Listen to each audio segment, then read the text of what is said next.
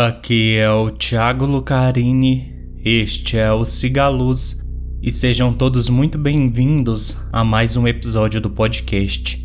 E lembrando que se você tiver um relato e quiser me enviar, mande para o e-mail cigaluzpodcast@gmail.com que a sua história estará sendo contada. E hoje, iluminados, é dia de contos e todos os contos deste episódio são da minha autoria. Então, bora para as histórias. Conto 1 O Milagre no Cafezal Conta-se que era meado dos anos de 1980. A fazenda Olho de Boi era responsável por mais da metade da produção de milho daquele município goiano. Havia uma escola primária dentro das instalações da propriedade que atendia aos filhos dos funcionários e da região rural do entorno.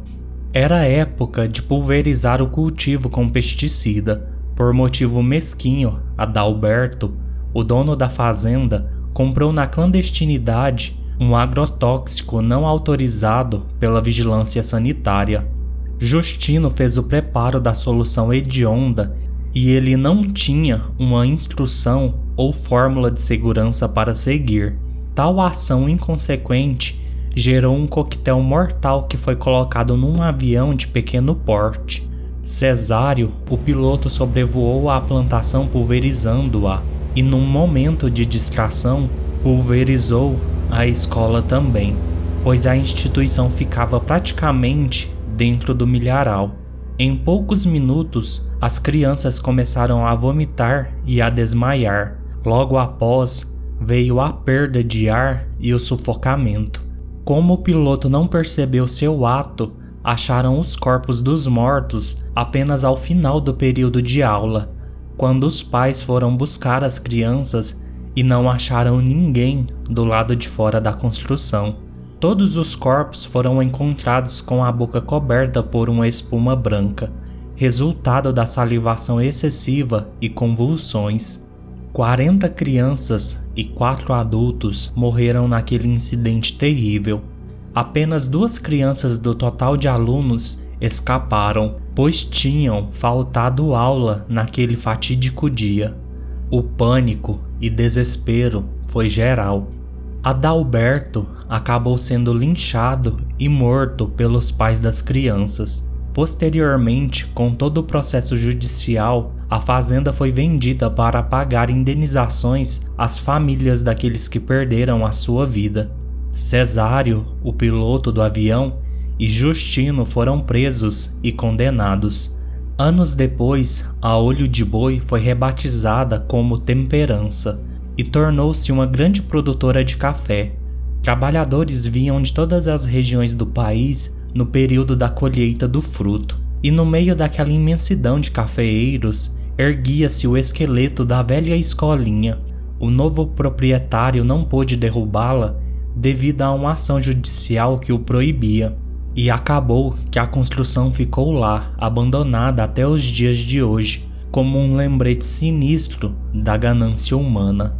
O que contarei a seguir aconteceu num desses períodos de colheita. Terras onde acontecem grandes tragédias costumam ficar marcadas por coisas ruins devido à violência das mortes que sobre ela sucederam ou por almas bondosas que buscam não deixar que algo semelhante volte a ocorrer. Uma família veio do Paraná para cá. O jovem casal Micaela e Conrado tinha uma menina de dois anos e meio chamada Ângela, que não tinham com quem deixar e por isso a levavam todos os dias para a labuta cotidiana. Ainda pela manhã, a garotinha dormia dentro de um cesto que sua mãe preparou. Por algum motivo que não ficou claro, o casal começou a discutir, mas muito provavelmente discutiram por besteira à toa. Acontece que enquanto eles brigavam, a filha deles acordou, se levantou e andou para longe do casal que não percebeu o fato. Quando deram falta de Angela, ela já não estava à vista de ninguém. Um mutirão com mais de 30 pessoas fora montado na busca da criança. Em plena luz do dia, a garotinha desapareceu feito fumaça. Ansiavam por um sinal de choro que nunca aconteceu. Os pais, obviamente, se desesperaram, mas não esmoreceram durante todo o período de resgate. Com o avançar das horas, temiam que a criança tivesse insolação, se deparasse com um animal peçonhento ou que, devido à fome, comesse alguma coisa que lhe fizesse mal. Havia o perigo real da criança ir na direção do rio, e por isso algum dos envolvidos estava sempre à margem das águas, a preocupação era geral. Todos temiam pela vida da menina. Por volta das 22 horas, lanternas iluminavam as fileiras de cafeeiros, bombeiros, policiais militares e mais civis se juntaram à busca. Num determinado momento, Micaela, a mãe, se ajoelhou no meio do cafezal e começou a pedir ajuda a Deus e aos espíritos bons. Seu pedido e lamento foram tão profundos e comoventes que quem estava perto dela se arrepiou por inteiro e igualmente começou a orar. Um vento cálido balançou os pés de café e quando abriram os olhos, todos, sem exceção, viram os espíritos das crianças da escola primária que morreram intoxicadas. Seus corpos brilhavam na escuridão fazendo uma fila no breu da noite. Cada criança apontava para a próxima alma que estava a certa distância. Nenhuma delas disse nada, não era preciso. As pessoas começaram a seguir a direção que as almas benditas indicavam. Assim que eles passavam por uma das crianças, ela imediatamente desaparecia. Não houve quem não se arrepiasse com aquele evento as pessoas foram levadas à antiga e abandonada escola. Subsequente à entrada da construção, na primeira sala de aula estava Ângela, rodeada por seis almas caridosas. Assim que Micaela adentrou ao local e viu sua filha, os espíritos sumiram Vale destacar que a escola já tinha sido visitada duas vezes naquele mesmo dia e não tinha sinal algum da menina desaparecida. A mãe agarrou a filha e a abraçou aos prantos. Depois de um tempo, todos ajoelharam novamente e oraram pelas almas das crianças mortas, pois acreditaram que elas não queriam que a filha daquele casal tivesse o mesmo destino que eles. Naquela noite houve um milagre. Ângela, a criança, não tinha um arranhão sequer, não estava queimada de sol e apenas pediu água à sua mãe. Digo com tranquilidade que o sobrenatural está aí para o bem e para o mal, e eu só estou viva hoje para contar essa história graças àquelas crianças benditas eu não sei explicar como sumi daquela forma, com tantos me procurando, nem como saí ilesa do cafezal, pois do meu ponto de sumiço até a escolinha abandonada havia uma distância de cerca de 5 quilômetros. Só posso dizer que anjos me salvaram. Após o meu salvamento, muitas pessoas passaram a peregrinar até a escola e deixarem brinquedos e fazerem pedidos às almas benditas. Muitos foram atendidos. Aviso: o próximo conto pode causar gatilhos, pois há descrições pesadas sobre autopercepção corporal. Se você estiver mentalmente sensível, sinta-se livre para não ouvir se isso for te deixar mal. E nesse caso, nos vemos num próximo episódio. Antes de começar o conto em si, iluminados, eu gostaria de dedicar esse conto ao podcast Desconfigurando Mentes do Bruno Moura. Eu estive lá conversando com o Bruno, foi uma conversa extremamente divertida e satisfatória, e lá eu li o final deste conto, dando um grande spoiler na verdade. e vão lá conferir o podcast do Bruno, pois as conversas que tem lá são super interessantes e nos ajudam a passar o tempo de uma forma melhor e a nos entender um pouco mais, eu deixarei na descrição desse episódio o link para o podcast dele. E então, vamos ao conto. O último conto, o outro. Eu não tenho lembranças de um dia ter gostado de mim, de ter passado 24 horas me sentindo pleno comigo mesmo. Eu sempre quis ser outro alguém. A vida externa sempre me pareceu muito mais atraente. Não sei exatamente quando comecei a me odiar. Eu sei, é um termo forte, mas é real. Eu não gostava do meu rosto, do meu corpo, de como minha voz soava. Eu andava pelas ruas como se me desculpasse por minha existência, como se estivesse sempre ferido. Desde cedo eu fui cobrado para ser incrível. Papai vivia me comparando com os outros garotos da rua. Se eu fechar os olhos, ainda posso ouvir suas frases de pseudo-incentivo. Renato, por que você não joga bola igual ao Guilherme? Por que você não pode ser carismático como o David?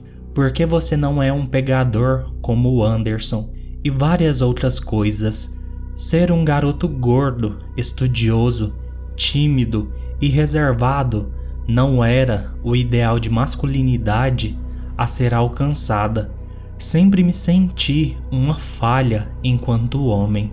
Minha principal referência sempre foi que eu não bastava, que eu não era bom ou bonito o suficiente, e isso fez um estrago irreversível na construção do meu ego, pois hoje, por mais que eu tenha mudado alguns conceitos, por mais que o discurso de aceite o seu corpo seja incrível, eu não consigo acreditar nele ou aplicá-lo em mim.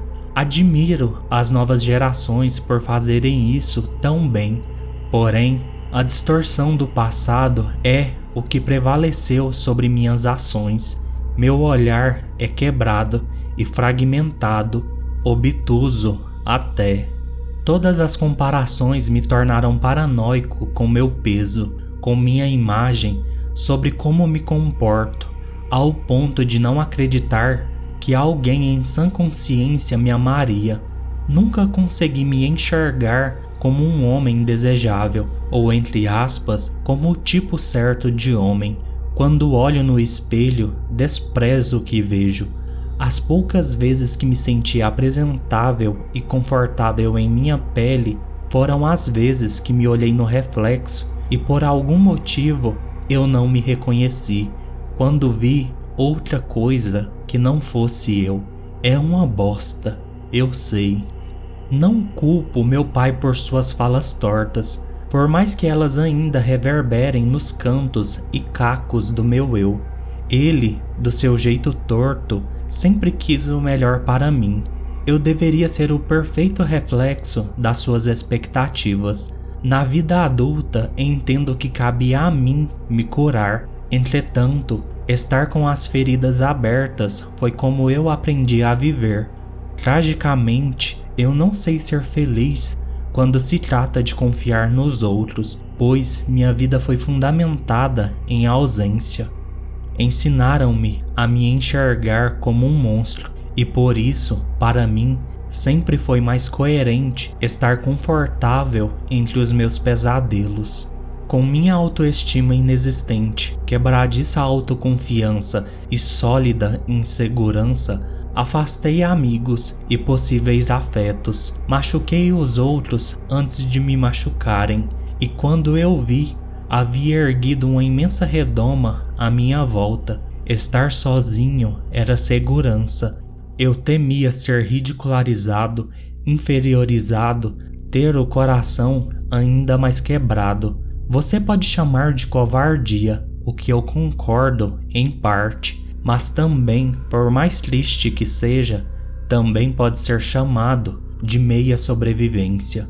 Sim, eu sou problemático. Eu tenho uma deficiência patológica de amor próprio. Talvez, por isso, pessoas felizes demais me irritem profundamente. Sei que elas refletem aquilo que me falta, que eu anseio. Elas carregam a dita normalidade que me fora negada, a estabilidade emocional que nunca tive. Contudo, no fundo, também me questiono: o que é a felicidade que busco? Talvez eu devesse me acostumar com essa faixa cinza de horizonte. Não se engane por meu desabafo. Eu não sou alguém amargo, apenas melancólico. A percepção que temos de nós mesmos durante a vida é construída a partir do outro, e eu não me fiz com uma contrapartida positiva. Muitos dizem para eu me dar uma chance, para eu me abrir, que nem todo mundo é cruel, mas ninguém sabe o que é estar na minha pele. Eu enxerguei uma aberração por uma vida inteira, e não é da noite para o dia que a lente será trocada pela visão cósmica de um anjo. Eu me culpo constantemente pelos pensamentos horríveis que já tive e meio que aceito essa condição como uma punição por todas as coisas que nunca foram ditas em voz alta, mas que pensei. Muitos para quem me abri me disseram que eu estava fazendo charme, pura frescura ou ser falta de Deus em minha vida, mas ninguém, ninguém perguntou Quantas noites eu passei chorando, pedindo em oração por um milagre de autoaceitação. Foi depois destes argumentos alheios que descobri a preciosidade do meu silêncio. Me limitava a dizer mecanicamente para tudo: estou bem, enquanto eu me afogava do lado de dentro. Não direi que não doeu, mas em algum ponto tudo anestesiou e afinal eu aprendi que, mesmo calado, eu estava errado. Cheguei em casa depois de mais um dia de trabalho. Minha cabeça doía desde cedo. Moana, minha gata, assim que me viu, veio se enrolando em minhas pernas. Fiz um carinho em sua cabeça. Fui direto para o banho e logo após fui até o quarto de papai conferir o gotejamento dos seus remédios. Papai estava com câncer em estágio terminal. Perder mamãe no último ano o deixou ainda mais debilitado. Ele passava a maior parte do tempo apagado. Marcela, sua cuidadora da noite, entrou no quarto e eu fui para o meu. Minha cabeça explodia. Bebi um analgésico e me deitei de olhos fechados na esperança de a enxaqueca passar. A dor da alma não era uma desconhecida para mim, contudo, a dor física era uma inimiga declarada. Eu sempre tomava algum remédio ao menor sinal de algum incômodo, porém, algo estava errado desta vez. Em determinado momento, coloquei as mãos na minha cabeça e comecei a rolar de um lado para o outro na cama. Pensei que estivesse tendo um derrame, ou seja lá o que. Quando pensei em gritar por ajuda, escutei meus ossos estalarem. Meu corpo fervia. Senti meus músculos serem estirados para todos os lados. Meu corpo se expandia e se quebrava ao mesmo tempo. Levantei e olhei de relance para minhas mãos e numa única mão havia dez dedos.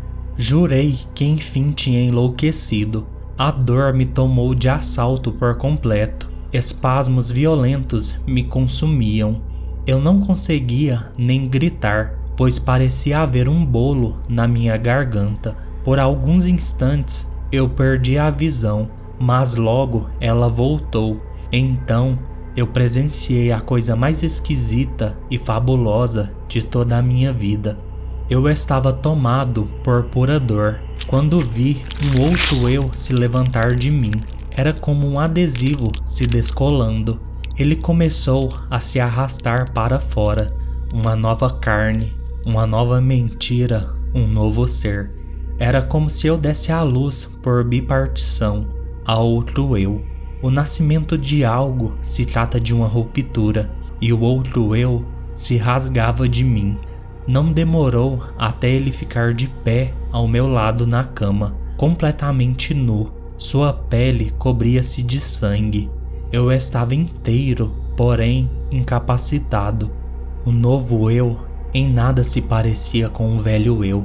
Era algo melhor, aperfeiçoado, mais bonito, mais alto, com um cabelo perfeito e corpo atlético. Eu não cheguei a ouvi-la, mas sabia que a sua voz era a de um homem de verdade. Ele era todo o padrão que eu sempre almejei ser.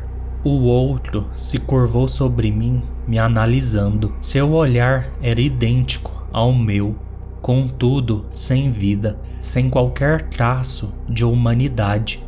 O outro eu, percebendo que eu ainda estava mergulhado em dor, diferentemente dele, agarrou o meu pescoço com suas duas mãos fortes e começou a me enforcar. Um sorriso iluminou-se naquela face tão diferente e ainda assim tão conhecida. Segurei suas mãos, mas eu não tinha forças para resistir. O outro sempre será melhor do que eu. O outro me feria, pois eu não era forte em mim. Eu engasgava em minha insignificância e com um aperto como de uma prensa, o outro quebrou o meu pescoço. Enquanto perdia a consciência, eu escutava os sons estranhos que meu corpo inútil emitia. Era sua despedida final. Eu nunca pensei em dar cabo da minha própria vida. Entretanto, acho que sempre estive pronto para desistir de mim facilmente, pois constantemente me senti descartável e sem ter raízes nas quais me agarrar, estive à deriva de existir. Creio que para quem está à margem de si, afundar é o esperado. O outro era um deus diabólico ao meu lado, esperando eu enfim deixar o inferno da carne para assumir o meu lugar. É estranho pensar que de certa forma eu me matei.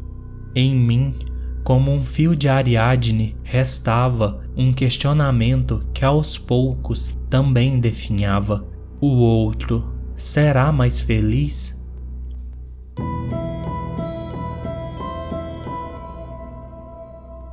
Iluminados, esse foi o episódio de hoje sobre o último conto, O Outro. É um conto que ele permanece num limbo entre realidade e ficção. Nem tudo ali é mentira, mas também nem tudo é verdade. Eu espero que seja um conto que realmente ajudem a pensar os seus conceitos sobre padrão e sobre beleza, pois é uma coisa que eu venho fazendo na minha vida nos últimos anos. E é isso. Peço, como sempre, que curtam, comentem, avaliem e sigam o podcast nos seus agregadores de preferência. Venha fazer parte do podcast, me enviando seus relatos.